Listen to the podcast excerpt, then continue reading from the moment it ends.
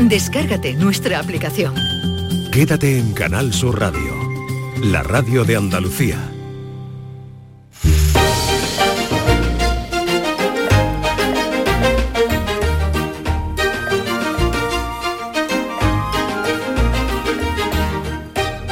Seguimos en Días de Andalucía en Canal Sur Radio. Les acompañamos hasta las 11 en esta mañana de sábado 11 de marzo, aunque en muchos puntos de Andalucía parece que las hojas del calendario han avanzado de forma rápida y es que tenemos ya desde este viernes temperaturas más propias de la primavera y si me apuran incluso del verano.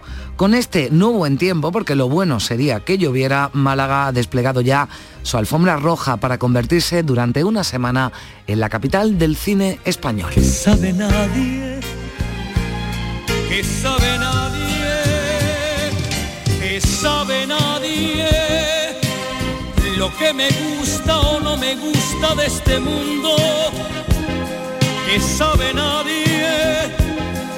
Lo que prefiero o no prefiero. Lo que sí sabemos es que uno de los protagonistas de este festival o de este inicio del festival es este que escuchan y que todos identificamos, Rafael, que recibía anoche la Biznaga Ciudad del Paraíso y que se mostraba dispuesto a volver al cine. Voy a tratar de combinar mis conciertos en persona con alguna que otra película siempre y cuando el guion sea muy bueno el cine, el cine del Festival de Málaga va a estar muy presente en el programa de hoy y en todos los programas de Canal Sur Radio durante la próxima semana. Hay mucho de historia en la cita de este año, de la edición 26, y con Primi Sanz repasaremos algunos de los títulos que llegan a este certamen malagueño. Y hablando de cine, del futuro de esta industria, hemos quedado con Rogelio Delgado, el coordinador del proyecto Cines de Andalucía, que se ha presentado esta semana y que busca garantizar la supervivencia de las salas andaluzas. Después nos contarán cómo van a hacerlo, qué propuestas incluye esta red de cines de Andalucía que cuenta con el apoyo de la Junta de Andalucía y la financiación de los fondos europeos Next Generation.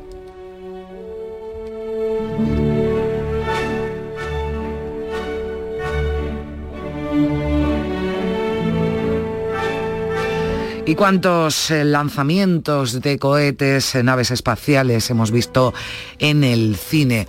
Hoy, a esta hora ya, se presenta en Huelva un cohete que será lanzado a lo largo de este año 2023. En las próximas semanas aún no hay una fecha concreta, pero tendrá lugar el lanzamiento de Miura. Miura 1 es el primer cohete privado de Europa, se ha fabricado íntegramente en España y hoy se presenta en la base del Arenosillo, en la costa onubense. Vamos a hablar enseguida, hemos quedado con Álvaro Gómez Villegas, el director adjunto del CDA, del Centro de Experimentación del Arenosillo, que depende del INTA, el Instituto Nacional de Aeroespacial. Pero además nos iremos al Madén de la Plata en Sevilla, donde se va a reabrir ya muy pronto su observatorio astronómico, que es uno de los mayores, el mayor educacional de España, nos lo va a contar Miguel Gilarte, director del observatorio y presidente de la Asociación Astronómica de España.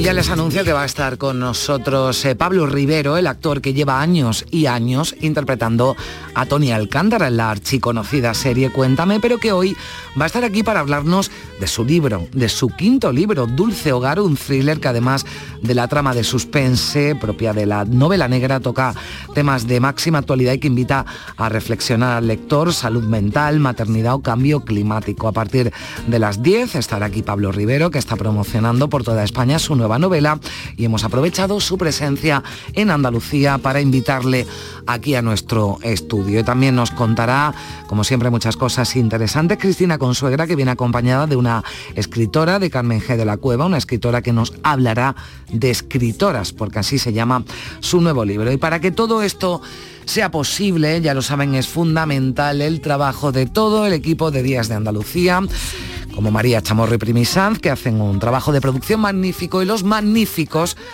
que se ponen al frente de los mandos técnicos en Sevilla hoy Javier Reyes, en Málaga José Manuel Zapico.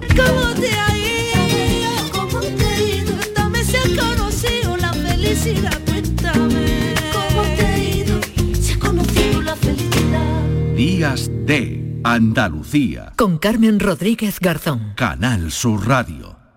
De primero tenemos cocido completo o bichisua y de segundo merluza en salsa verde o chuletillas con ensalada. Mm, yo tomaré bichisua y merluza. ¿Y usted? Pues yo, yo lo que quiero es decirle que le siento como a un hijo. Vale. Extra Día del Padre de la ONCE. El 19 de marzo, 17 millones de euros. No te quedes sin tu cupón. Cómpralo ya. Extra Día del Padre de la ONCE. Ahora cualquiera quiere ser padre. A todos los que jugáis a la 11, bien jugado. Juega responsablemente y solo si eres mayor de edad.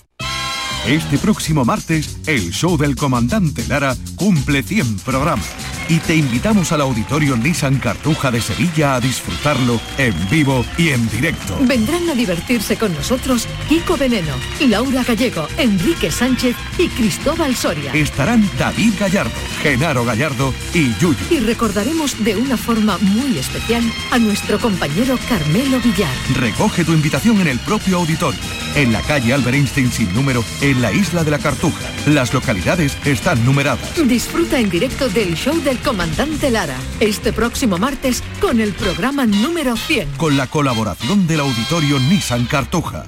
¡Ea! Ya está ahí el niño del vecino con la pelotita. ¿Pero qué dices, Yuyu? Si ese niño es un figura, ese va a ser un crack. ¡Un crack! La que es una crack es mi mujer, que llamó a Hogar Solar, pusimos las placas solares y ahorramos tela en la factura de la luz. Vaya pelotazo, ¿no? Pelotazo le daba yo al padre del niño. Llama al 955 31 80 80. Hogar Solar, la luz que te ayuda a ahorrar.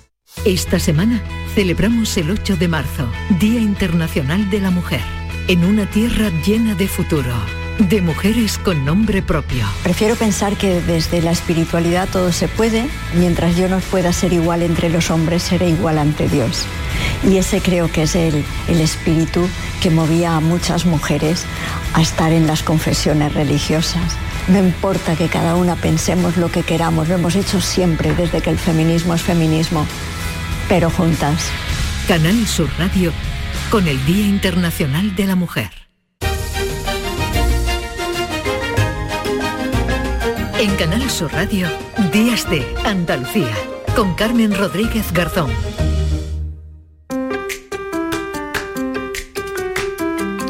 9 y 8 minutos de la mañana vamos a situarnos a esta hora en Huelva, en la base del Arenosillo, donde se presenta ahora el cohete Miura, el primero privado fabricado íntegramente en España. Lo ha hecho la empresa alicantina PLD Space. Su lanzamiento está previsto en abril, aunque todavía no hay fecha concreta, en estas instalaciones del INTA, del Instituto Nacional de Tecnología Aeroespacial. Vamos a saludar a esta hora a Álvaro Gómez Villegas, director adjunto del CDA, del Centro de Experimentación del Arenosillo. Señor Gómez Villegas, ¿qué tal? Muy buenos días. Hola, muy buenos días. Bueno, le agradezco que nos atienda para contarnos lo que está ocurriendo, ¿no? Ya a esta hora y en estos momentos en esta base del Arenosillo. Se está presentando, ¿no? Este cohete Miura en estos momentos. Afirmativo. Hoy es la presentación oficial de, del cohete eh, en configuración real, en modo vuelo y para lanzamiento.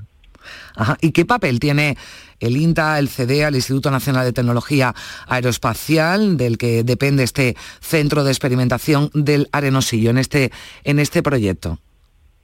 Pues un papel eh, bastante relevante en todo este tema. Eh, nosotros somos centro de ensayos y trayectografía y, y, bueno, como centro de ensayos y trayectografía nos erigimos desde hace ya bastantes años en base a una gran experiencia como puerto espacial, porque desde aquí se han lanzado prácticamente la totalidad de los cohetes meteorológicos que vienen lanzándose desde el año 68. En nuestro caso, eh, para esta misión, realmente nosotros, nuestro, eh, nuestra función principal son el mantenimiento de la seguridad, el seguimiento trayectográfico, es decir, saber exactamente dónde está el cohete en cada, en cada momento del vuelo, y sobre todo una parte muy importante que es habilitar todos los medios de recepción de la telemetría, que es básicamente la información que nos va a dar la salud del cohete en cada momento de vuelo para poder, en un momento dado, desde nuestro centro de control, en caso de que fuera necesario, determinar la finalización del vuelo por, por algún, alguna razón particular. Básicamente eso es. Mm, bueno, hay un proceso, ¿no? A partir de ahora de, ensayo, creo que todavía no hay una eh, fecha concreta, ¿no? De lanzamiento. ¿Esto de qué va a depender, señor Gómez Villegas? Eh, pues depende sobre todo de bueno cómo vaya la evolución de los. Ahora viene la fase de integración en la, en la rampa de lanzamiento, en la integración de todos los medios trayectográficos nuestros que tienen que ver la compatibilidad eh, de instrumental con todos los equipos y subsistemas que porta el cohete. Eh, y una vez que se llegue, no obstante, llevamos ocho años ya trabajando en esto, pero el cohete realmente llegó aquí el lunes pasado, entonces este es el cohete real, hemos trabajado con distintos componentes, no con el cohete real, y bueno, ahora entra la fase de integrar el cohete en nuestro, nuestro centro de ensayos, básicamente.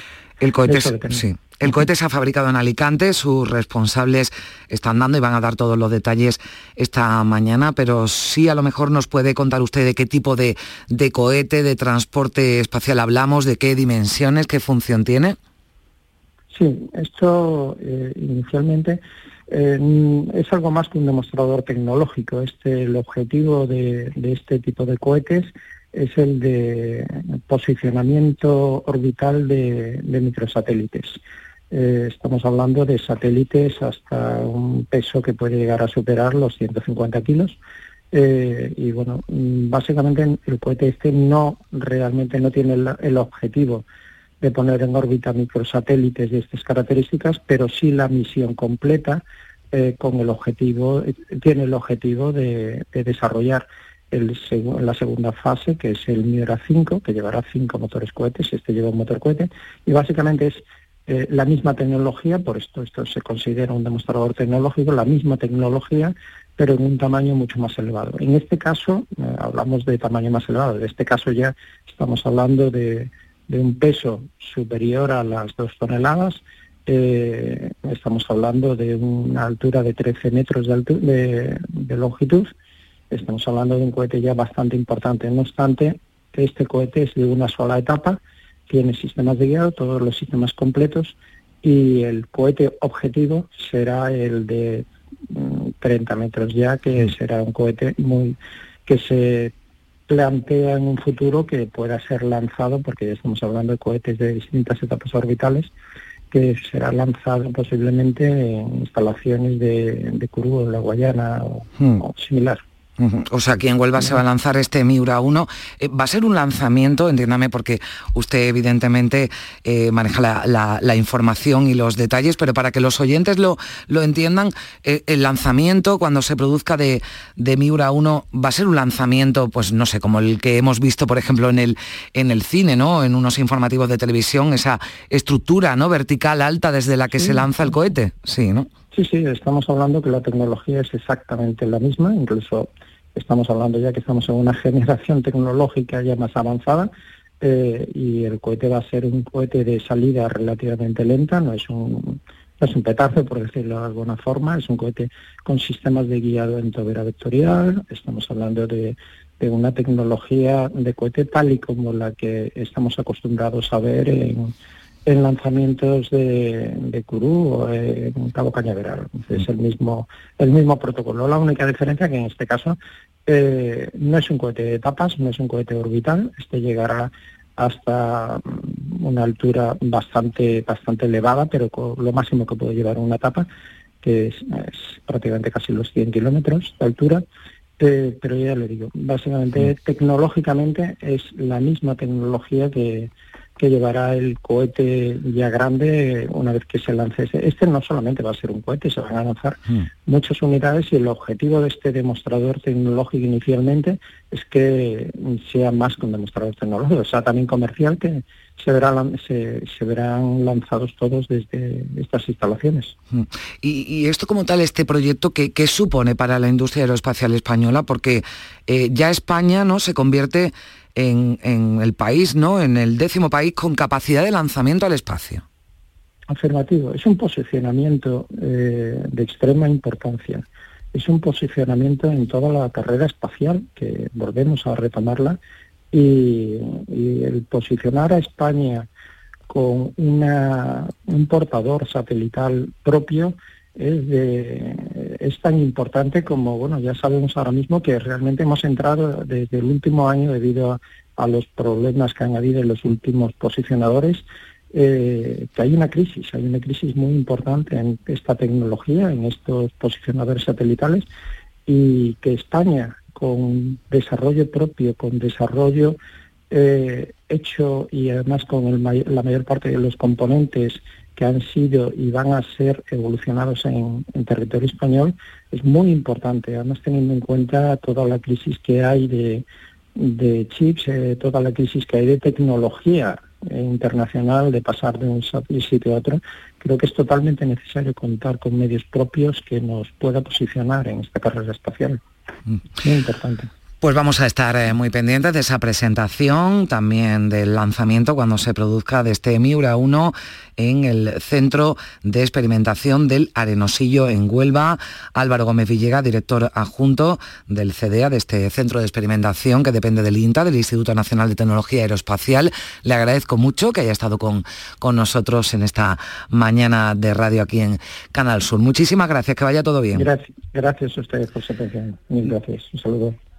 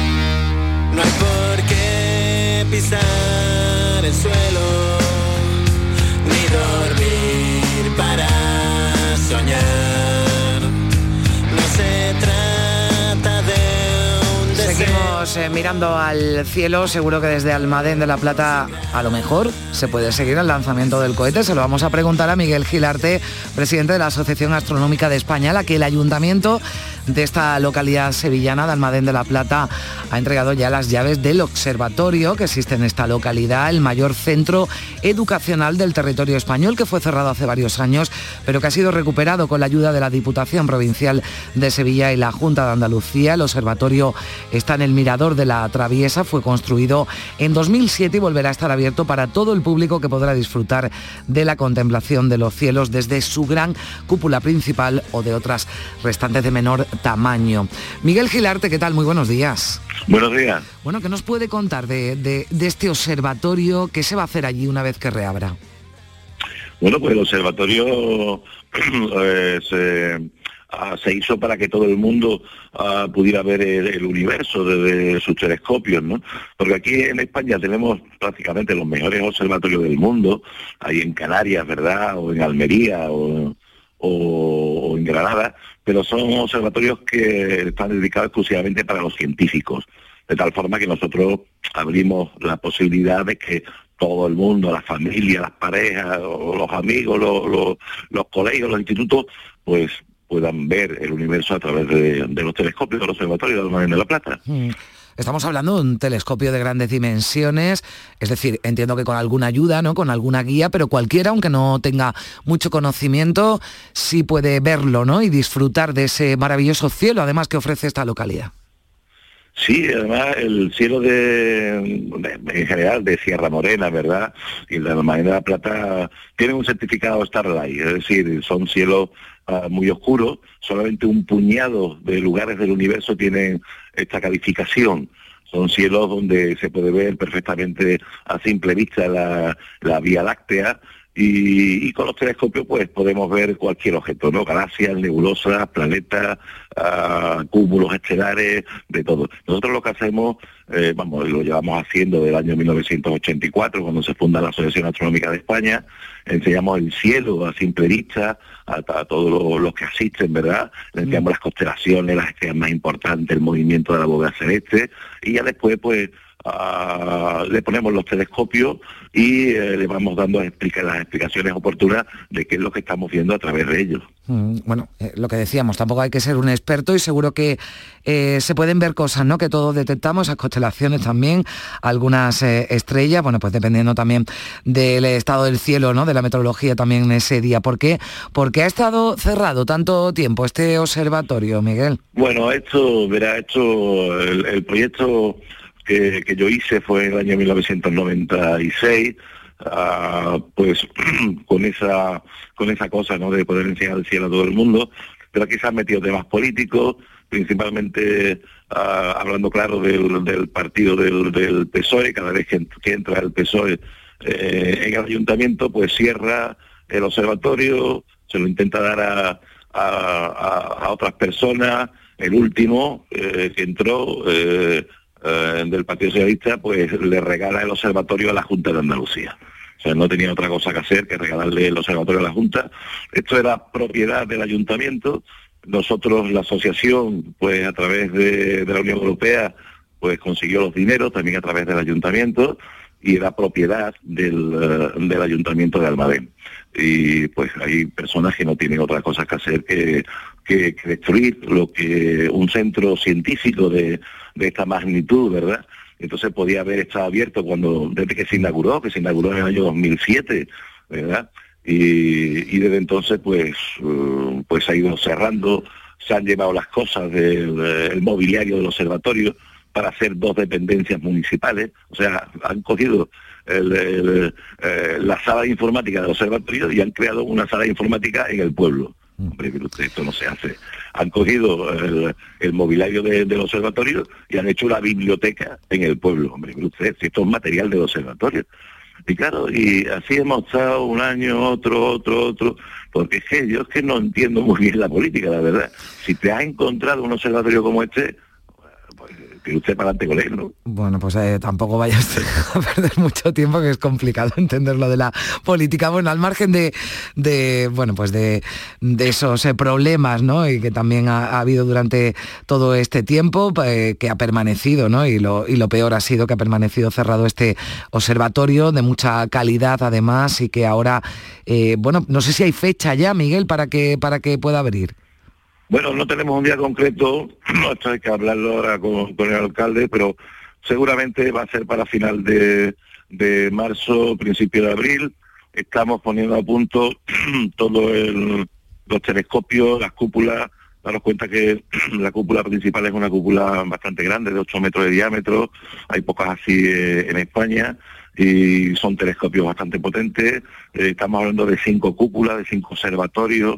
Estamos hablando de en fin, mm, de, una edificación bastante amplia que tiene esa informática, tiene biblioteca, tiene un Zoom y, lo estamos pues ultimando, lo estamos poniendo en condiciones para reabrirlo pues, pues eh, yo creo que en pocas semanas. Mm, bueno, usted nos decía ese cielo, ¿no? De gran calidad de la Sierra Morena de Sevilla, de Almadén de la Plata, evidentemente esto va a suponer ¿no? un revulsivo y puede ser un, desde luego una oportunidad ¿no? para estas eh, localidades, para esa zona de la provincia de Sevilla, porque seguro ¿no? que hay interés, además por parte de los ciudadanos, aunque sean meros aficionados ¿no? o quieran eh, conocer por simple curiosidad ¿no? cómo, cómo funciona un observatorio. Pues sí, el, vamos, de hecho cuando se hace el proyecto del observatorio, se hace también, digamos, con la condición de que eso sea un centro turístico. Es decir, hay, hay algo que se llama el astroturismo, que ahora mismo está muy de moda. ¿eh? Hay ah, por toda Sierra Morena, no es que haya observatorios, pero sí hay, gente aficionada a la astronomía que llevan sus telescopios a, a la sierra y bueno, pues van familias a mirar por ellos, ¿no? Mm. Y, es fundamental, o sea, toda esta zona que está bastante mm. deprimida en cuanto a turismo, pues es, eh, un punto de, atracción total, ¿no? Y más una cosa como esta que, es difícil de, conseguir, es difícil de que, de que puedas acceder a, ella, ¿no? Entonces eh, es un punto enorme para, para todo para todos estos pueblos ¿no? que están bastante despoblados claro bueno pues eh, vamos a estar pendientes del anuncio de esa fecha finales de marzo primeros de abril nos decía que puede abrir ya ese observatorio astronómico el mayor educacional de todo el país y que está ya bueno pues a punto de reabrir sus puertas después de varios años cerrado. Miguel Gilarte, presidente de la Asociación Astronómica de, de España, muchísimas gracias por estar con nosotros. Un saludo. Muy bien, gracias. Adiós. Hasta luego. Adiós. Charquito de estrellas. Yo solo quería navegar, poner mis ganas por ver hacia el mar. Vine llorando por ella. Un sueño anclado en la luna, no pude ver orilla ninguna y normal que naufragase a su vera. Entre la espuma que acaricia y atropella con un verso del poema que escribí, se van borrando tus huellas. Mi ilusión es la cometa que se eleva y que se estrella contra mí, contra mí, contra mí. ¿Y dónde están los mares de verdad? Gélidos y aquella brisa que apagaba poco a poco el sol, ¿dónde quedó? Las noches mágicas, ¿te acuerdas? De charquitos y de estrellas, esta noche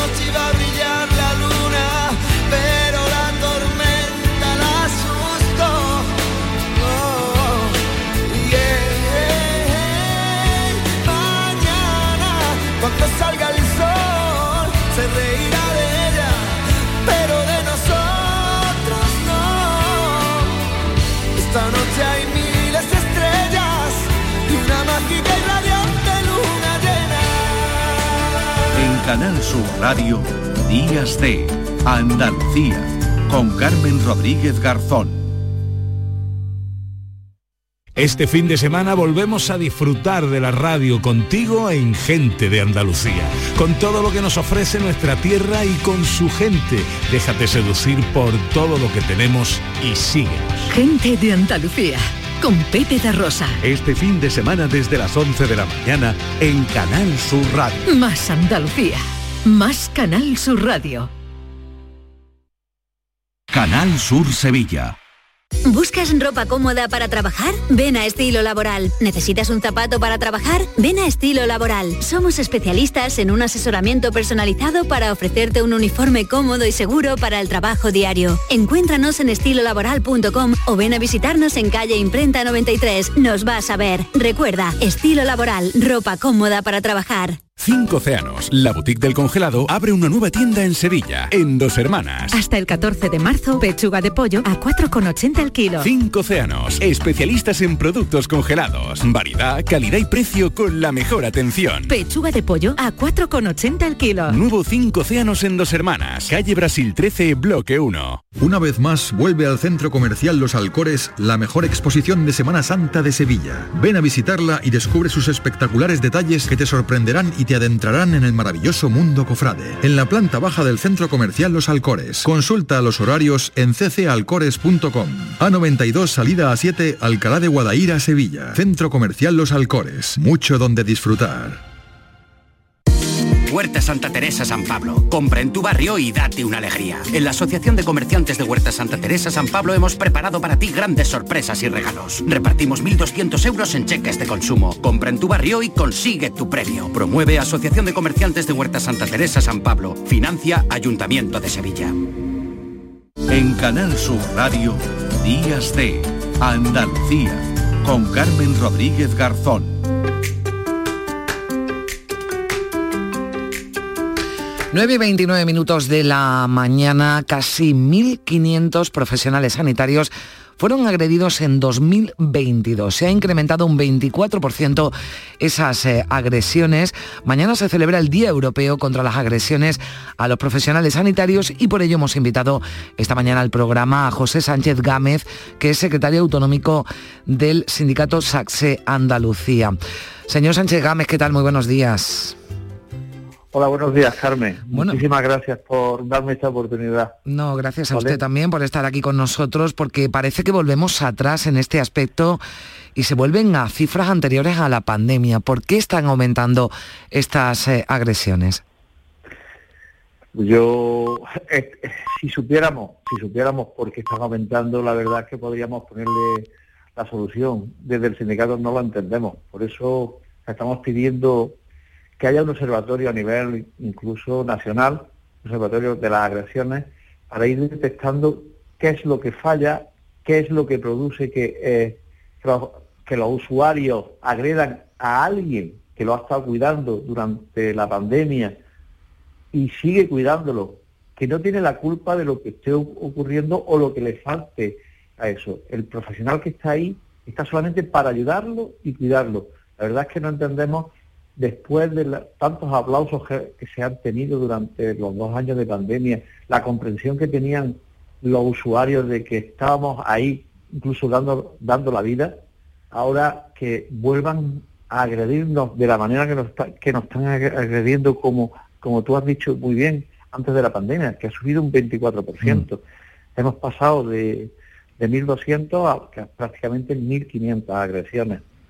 La verdad es que no lo entendemos, por eso lo hemos pedido y, es verdad que la consejera Catalina García, pues el 7 de marzo que nos reunió a, pues mira, asociaciones de pacientes, colegios profesionales, juristas, dijo que, que, iba a impulsar mucho el observatorio. Una demanda que teníamos nosotros desde hace mucho tiempo, ese observatorio, el observatorio lo que puede es ayudar a detectar para poder prevenir. Mm. es lo más importante. Claro, detectar, usted lo decía, ojalá supiéramos, ¿no? Por qué se produce y, cómo frenarlo, ¿no? Porque desde luego eh, ustedes no lo entienden, desde luego nosotros tampoco, yo no entiendo muy bien cómo se puede llegar a esto, pese a que, bueno, pueda ser incluso comprensible que alguien se moleste o se enfade, ¿no? Porque mm, no recibe por distintos motivos la atención, pero la violencia nunca, nunca jamás puede estar justificada. Hay una campaña eh, que han puesto en marcha desde SATSES, Tu Seguridad, Nuestra Prioridad, y en la que se incluye, y esto nos ha parecido además muy llamativo, pero entiendo que es necesario, y así lo han entendido desde el sindicato, la distribución de 30.000 llaveros con alarmas. Cuéntenos.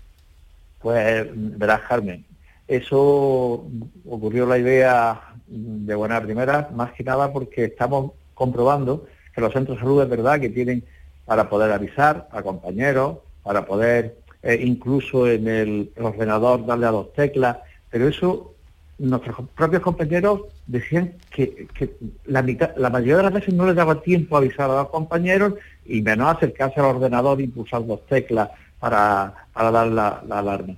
Entonces, eh, pues vimos unos llaveros que efectivamente es solo pegar un pequeño tirón a una, una argolla que tienen y suena una alarma bastante estridente, lo hemos comprobado.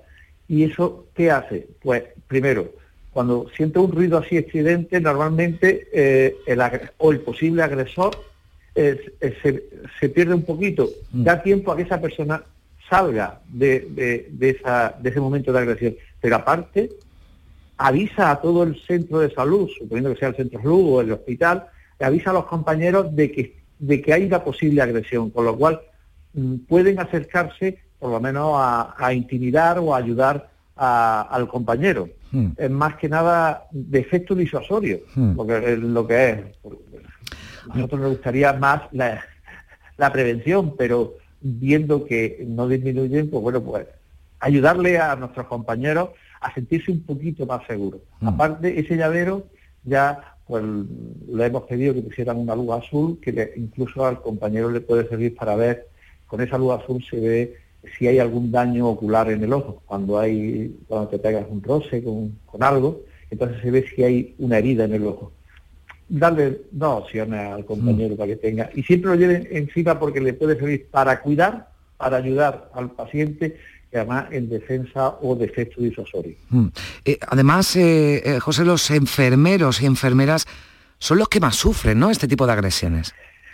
Sí, pero eso es, normal, Carmen, es normal que sean, porque son los que están más cerca siempre del paciente. Están las 24 horas del paciente, es el que entiende al paciente, el que está pues eso, las 24 horas y el más cercano, el que tiene que, tiene que cuidarlo, tiene que curarlo, tiene que acercarse muchísimo al paciente, con lo cual, y es prácticamente junto con los celadores, es la primera puerta. El primero que ven es, es al enfermero, con lo cual eh, tiene más posibilidad también de ser agredido que otros profesionales que, bueno, que tienen su consulta y no están las 24 horas con, los usuarios. Mm.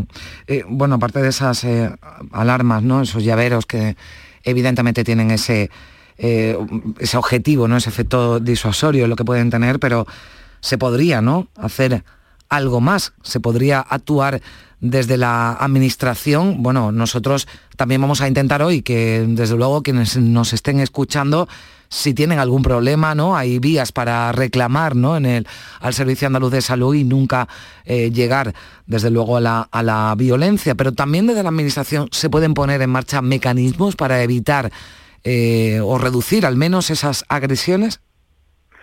Como te he dicho, el 7 de marzo estuvimos reunidos y Catalina anunció en ese momento, la consejera de salud anunció, pues que iba a, cambiar también eh, la parte normativa mm. del régimen sancionador para que se pueda sancionar. Es, otro efecto disuasorio. Y ya sabemos que cuando pero ¿de qué tipo de sanción? ¿De qué tipo de sanción estaríamos pues, hablando? Pues recogen, eh, recogen incluso sanciones de multa, de dinero, sanciones económicas, proporcionales al daño, eh, que eso ahora mismo no está tipificado, con lo cual, si lo cambiaran, siempre el efecto disuasorio también de que, oye, si doy una torta o pego un empujón me va a costar 300 euros, se lo piensa uno. Eh, pero nosotros incluso le hemos pedido, en, ese, en esa reunión le pedimos que hay una cosa muy importante, que es la formación de los profesionales, pero también la educación mm. de los usuarios. Para eso hay una figura muy, muy, muy importante que se está, se está poniendo, se está empezando a poner en, Andalucía, que es la enfermera escolar. Mm. La enfermera escolar que eduque no solamente eh, para, para que estos niños no sean, no agredan a profesionales que lo que hacen es cuidarlo. Le ayudaría también educación para la salud, con lo cual eh, hay que educar desde que son niños. Todos sabemos que cuando ya tenemos una edad no es más difícil cambiar nuestras actitudes o mm. nuestras cosas. Por eso le pedimos que, aparte de formar a los profesionales, hay que educar también a los usuarios y hay que formarlos para que no agredan. Pues eh, sin duda, ahí está esa campaña, tu seguridad nuestra prioridad, en la que se incluye esa distribución, entre otras cosas, de esos 30.000 llaveros con alarmas por parte de SACSE, su secretario autonómico, su secretario en Andalucía es José Sánchez Gámez. Muchísimas gracias por estar con nosotros, un saludo. Nada, gracias a ti Carmen, de verdad, por darme esta oportunidad de, explicar a los usuarios que la agresión no es la solución, estas agresiones. Llevamos pues desde el 2014 con campañas para intentar de alguna manera explicar a los usuarios que los sanitarios no son los culpables de las deficiencias del sistema sanitario. Pues hay que dar, sí. Hay que dar ese mensaje. Gracias, José. 9 y 38 minutos de la mañana.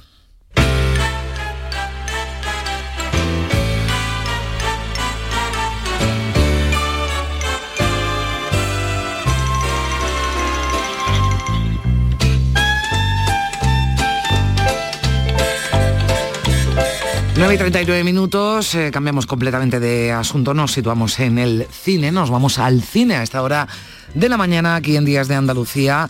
Ha nacido la red Cines de Andalucía para la sostenibilidad de la exhibición y la producción cinematográfica, un proyecto que cuenta con el apoyo de la Junta de Andalucía y la financiación de los fondos europeos Next Generation. Rogelio Delgado es el coordinador del proyecto Cines de Andalucía. Rogelio, ¿qué tal? Muy buenos días. Hola, muy buenos días, Carmen. Bueno, cuéntanos qué es Cines de Andalucía, qué es esta red, quién forma parte y por qué nace.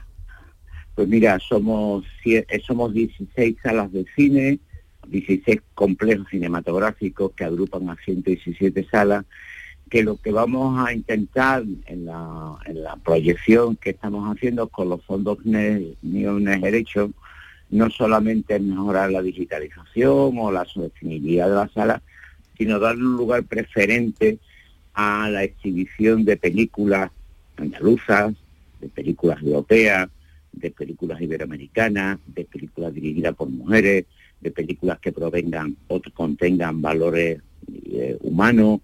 Es decir, vamos a trabajar sobre el cine de la diversidad y vamos a procurar el, ir poco a poco atrayendo nuevas, nuevo público o público a este cine un poco diferente, o porque está hecho en nuestra tierra, Andalucía, o porque cuenta las, las cosas de una manera un poquito distinta a donde estamos acostumbrados, como es el caso del cine europeo. Bueno, ¿nos puede contar, Rogelio, algún algún ejemplo de cómo, por ejemplo, que se plantea, ¿no? Pues esto, bueno, pues acaba de, de, presentar, pero que se plantea, por ejemplo, para atraer a más público, o como decía usted también, a un público alternativo a las salas de cine andaluzas.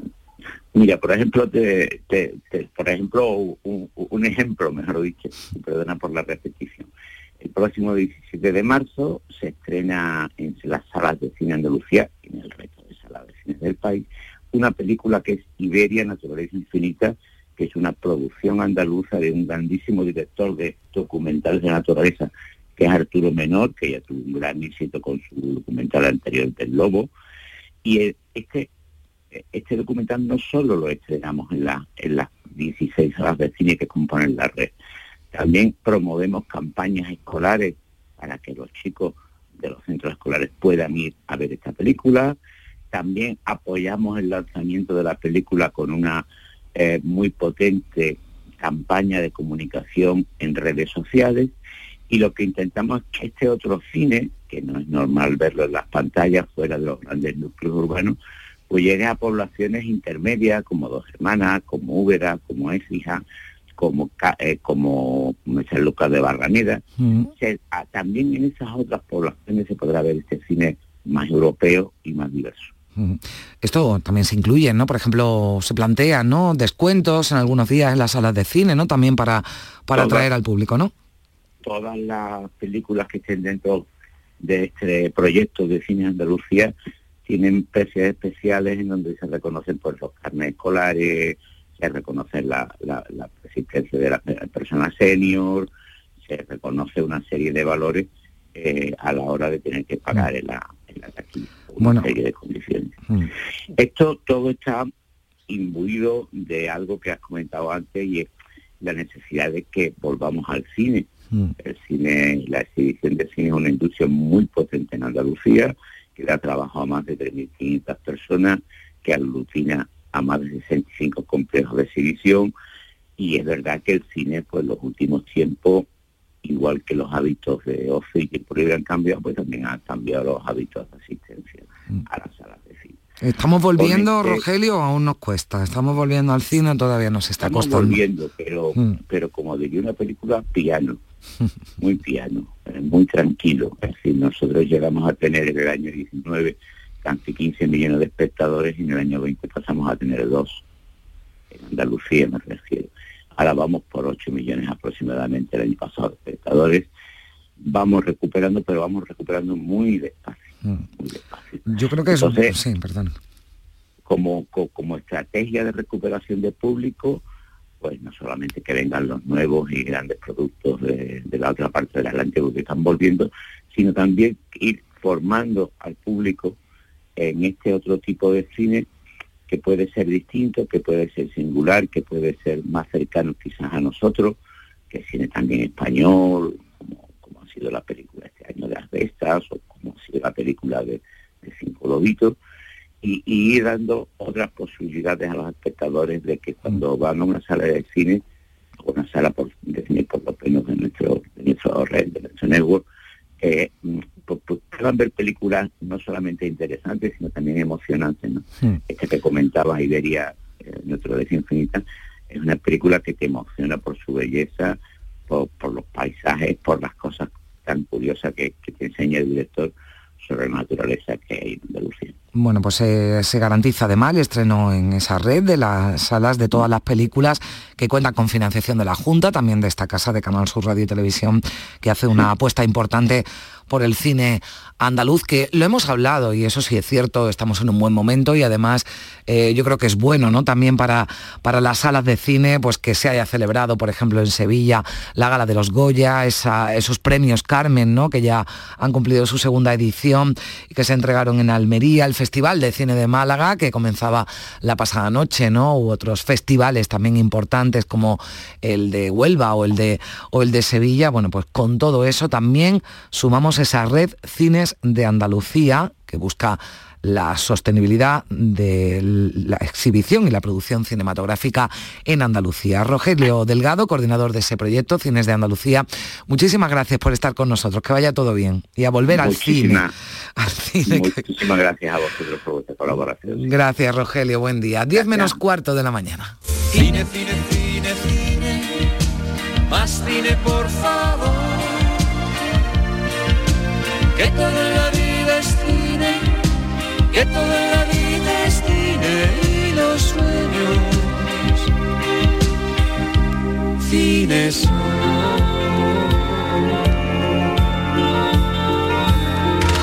Al fin llegó el día tan temido, más allá del mar, previsto por los grises de Henri Descartes. Cuánta razón tuvo el censor. Antoine Duanel murió en su domicilio conyugal. Pido perdón por confundir el cine con la realidad. No es fácil olvidar calle du cinema, le MacMahon. Eso pasó. Sonó las viejas con resacas de la nube.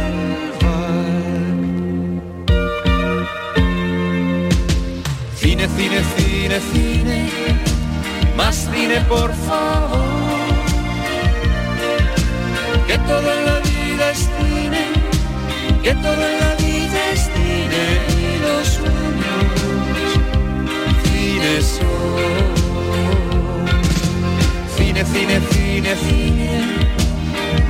cine por favor. Que toda la vida es cine, que toda la vida es cine y los sueños, cine son.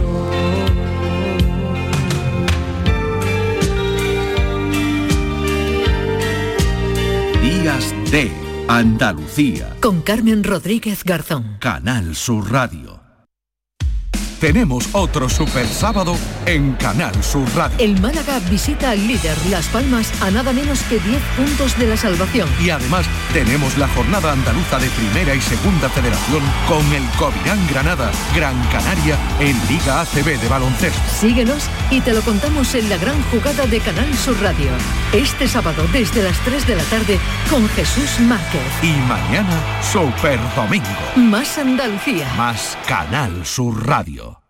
Comprometida con la inclusión social y la igualdad de oportunidades, la Diputación de Huelva impulsa la construcción de un nuevo centro polivalente para la cultura y la formación en la barriada San Rafael de Gibraleón. EDUSI, Vive tu Ría, Rías de Huelva 2020. Una manera de hacer Europa. Proyecto cofinanciado por la Diputación de Huelva y la Unión Europea a través del Fondo Europeo de Desarrollo Regional.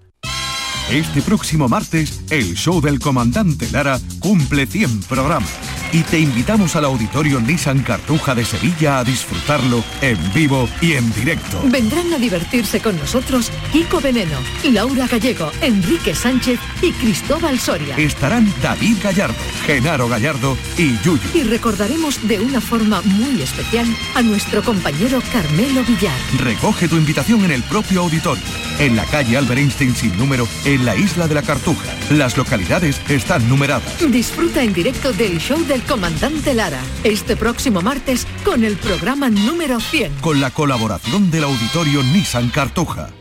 En Canal Sur Radio, Días de Andalucía, con Carmen Rodríguez Garzón. La primera libertad del silencio. Música.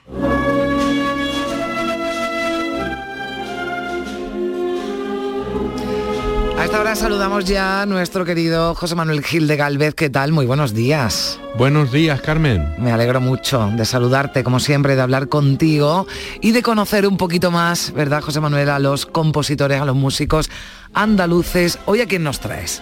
Pues fíjate, hoy traemos a Eduardo Lucena, es un, un cordobés de pro, es un maravilloso compositor, pues fíjate, de la segunda mitad del siglo XIX. Nació en 1849 y bueno, es muy importante la ciudad de Córdoba porque es el, el- el músico que le da nombre, el que crea el Centro Filarmónico Cordobés y el que luego le acaba dando nombre. Y no fue solo importante por como, como músico, como compositor, sino por la labor que hizo también por la ciudad de Córdoba, porque es realmente el que, digamos, lleva la música a los salones y también a las calles. Se le considera el padre de la música popular cordobesa, eh, porque es, digamos, la música que más encarna el alma eh, de la ciudad de Córdoba, ¿no? De, de- de- de estos tiempos, ¿no? Entonces estamos ante un músico de altura. Eh, estudia, estudia en Madrid violín, ni más ni menos que con Jesús de Monasterio, que, que fue el, mejor violinista que había en España en aquel momento, por donde pasaron los, los violinistas de todas las tierras españolas que fueron allí a estudiar con él y su formación fue súper sólida como violinista. Además también estudió composición con Hilarión Eslava. Eh, a, a lo largo de su vida lo nombraron caballero de la Orden de Isabel la Católica y compuso un montón de piezas, pues, por ejemplo a nivel sinfónico a Málaga, a mis amigos, eh, Habanera, Último Pensamiento. Es, es una pena porque su catálogo todavía no está hecho, está la, su música dispersada, muy perdida. En fin, cuando tratamos de muchos de los compositores que estamos sacando, esta es la situación que nos encontramos, pero verdaderamente son eh, eh, compositores Y esto que... es porque lo que decimos siempre, ¿no? Porque no se ha ha tenido ¿no? el reconocimiento Sí, que se merece, ¿no? eh, sí, más que reconocimiento que en algún momento esa, eso que llaman en la universidad la transferencia, la transferencia del conocimiento, Mm. ¿no? de, la, de la creación a la población, en algún momento se ha cortado, no Mm. se ha hecho, pero claro, es que no son dos, es que en Andalucía Ya. tenemos aquí una- un arsenal verdaderamente, ¿no? Es, es una cosa inmensa, ¿no? Eh, te, te he escogido, ahora Sí. esto que estamos oyendo es una marcha fúnebre, que la marcha fúnebre eh, es el origen de las marchas de procesión, ¿vale? Sí, se, ¿eh? llama, se llamaban así antes, ¿no? Esta es una de Sí, ellas. yo lo, estaba escuchando y digo, esto es música de Semana Santa. ¿no? Claro, ya estamos cerca y por eso la he puesto para empezar hoy la, la- coger ambiente. Exacto, pero te traigo algo un poquito más movido, que es un popurrí de aires andaluces, que es la obra, eh, una de las obras más bonitas que compuso eh, Eduardo Locena y quiero que lo oigas ahora mismo.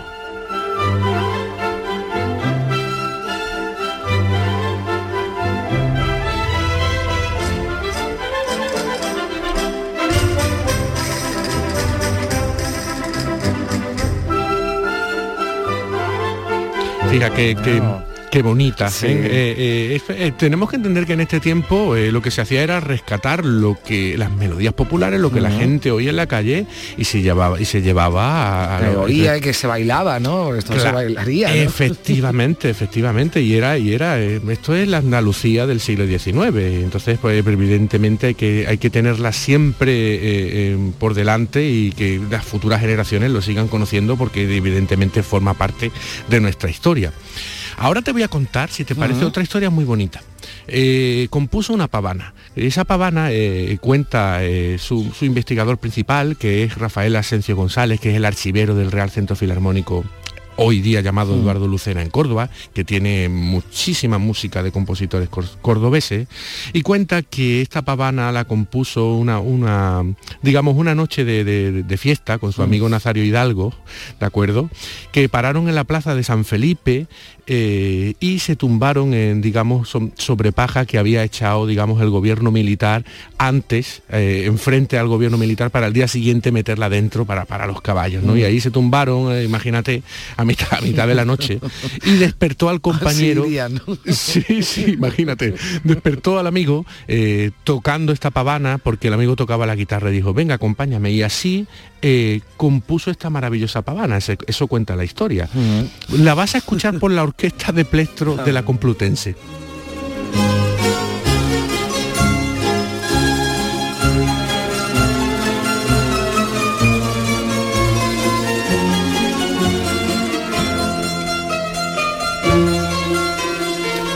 Carmen, mira, he escogido esta versión para los oyentes, para eh, esto de la, orque- la orquesta de Plextro, que son orquestas que configuran guitarra, bandurria, Mm. ¿de acuerdo?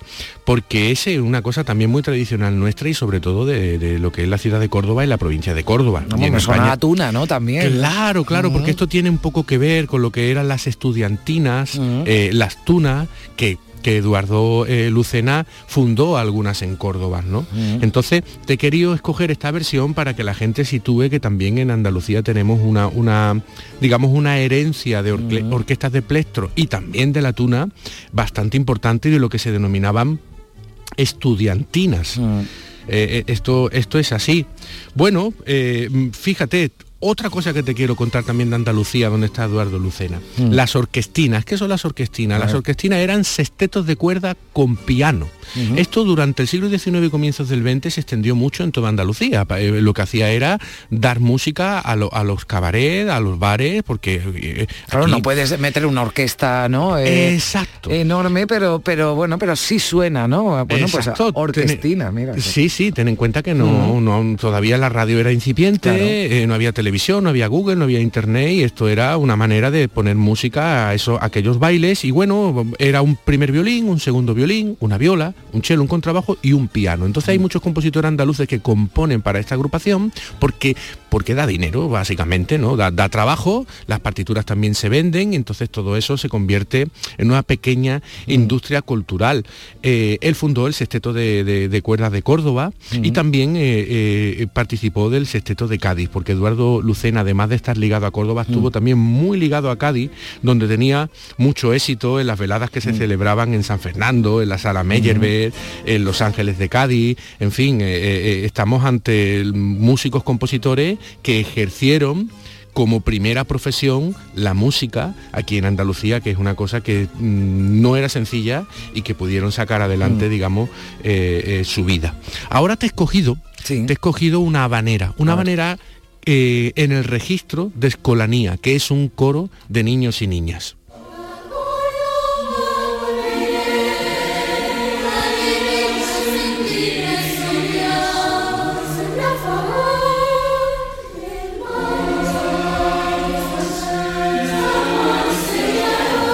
Pa, pam, pam, pam. Esta manera por esa vinculación, ¿no? Que también tenía con, con, con Cádiz, ¿verdad? Claro, ten Mm. en cuenta que en este siglo XIX todo lo que es el inicio del el inicio no, sino el, el resurgir de los carnavales, las Mm. estudiantinas, eh, las tunas tienen un, un hilo conductor muy común Mm. en este momento, ¿no? Y evidentemente eh, forman parte de una manifestación popular muy extendida en nuestra querida Andalucía del siglo XIX. Y es una cosa que, que, mm, que hay que darla a conocer y Claro. que se, evidentemente se tiene que conservar porque es, es nuestro pasado. nuestra Está historia claro, también. Es nuestra historia, claro. Bueno, eh, ahora te he elegido una, Mm. una- una marcha de procesión que se denomina Un Recuerdo para recordar a Eduar- a Eduardo Lucena, que nos dice también su, su biógrafo Rafael Asensio que no se le hizo un homenaje hasta el año 1912, o sea, casi 30 años después de fallecido, Mm. ¿de acuerdo? Y que se le fue a iniciativa de un gaditano, ¿no? Y él reivindica en una entrevista, pues que bueno, que, que- que cuesta mucho en Andalucía ser profeta en, en- en tu tierra y que las cosas no se reconocen hasta después de bien muerto, ¿no? Y eso es otra cosa que debemos de, de- de ir arreglando.